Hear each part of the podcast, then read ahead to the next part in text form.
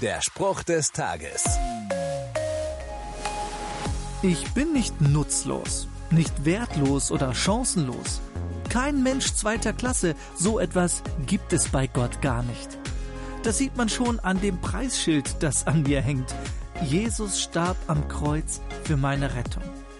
Er gab sein Leben an meiner Stelle, damit ich meins für ewig behalten kann. In der Bibel steht, ist euch nicht klar, dass ihr euch nicht selbst gehört? Denn ihr seid für ein Lösegeld gekauft worden, macht also Gott mit eurem Körper Ehre. Der Spruch des Tages steht in der Bibel. Bibellesen auf bibleserver.com.